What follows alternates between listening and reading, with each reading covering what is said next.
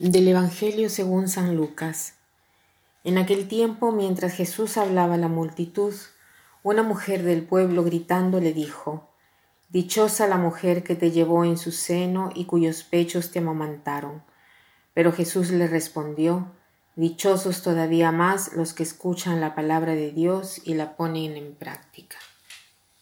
Estos dos versículos son de una profundidad increíble y pensamos en la felicidad que deriva de las cosas que tenemos, del prestigio que tenemos, del talento que hemos recibido, de la riqueza que podemos tener. Y también esta mujer que sale con esta expresión grande, dichosa la mujer que te llevó en su seno y cuyos pechos te amamantaron. O sea, mira la condición, seguramente sí, muy bonita, pero mira lo externo y no al interior. Yo puedo tener todo en el mundo y no ser feliz. La felicidad me viene dada no por lo que tengo, sino por lo que soy. Y quien soy depende mucho de mí, de mi libertad. Jesús dice, dichosos todavía más los que escuchan la palabra de Dios y la ponen en práctica. ¿Por qué son felices estos? En eso también tiene que ver María, porque respondiendo así es como si hubiera degradado a María. En cambio, María es la primera creyente, la primera orante y la primera que ha escuchado la palabra ¿no? y que la ha hecho suya. O sea, no se pone en discusión el primado de María respecto a todos los santos que han existido y que existirán. María es realmente especial. Veamos un poco esto. Dichosos todavía más los que escuchan la palabra de Dios y la ponen en práctica. ¿Por qué somos felices cuando escuchamos la palabra de Dios y la observamos? Porque la palabra de Dios, cuando tú la escuchas, se convierte en tu vida y convirtiéndose en tu vida te eleva, porque la palabra de Dios no es otra cosa que Jesús mismo, y Jesús no es otra cosa que Dios, y Dios no es otra cosa que la felicidad. Ven cómo todo se conecta Dichosos todavía más los que escuchan la palabra de Dios y la ponen en práctica. O sea, tú asumes la propiedad de Dios, te conviertes en Dios por participación. Dios es gozo, Dios es felicidad. En primer lugar, ¿qué cosa significa escuchar la palabra de Dios?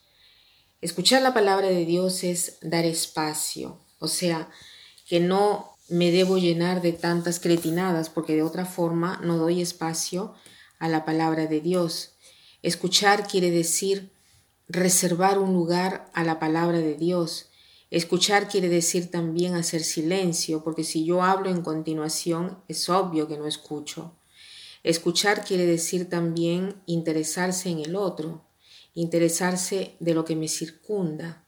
Escuchar quiere decir también tener paciencia, porque para escuchar se requiere la paciencia, ya sea del otro o porque a veces la palabra no es clara. ¿Cuántas veces María, se dice en el Evangelio, guardaba y observaba todo en su corazón?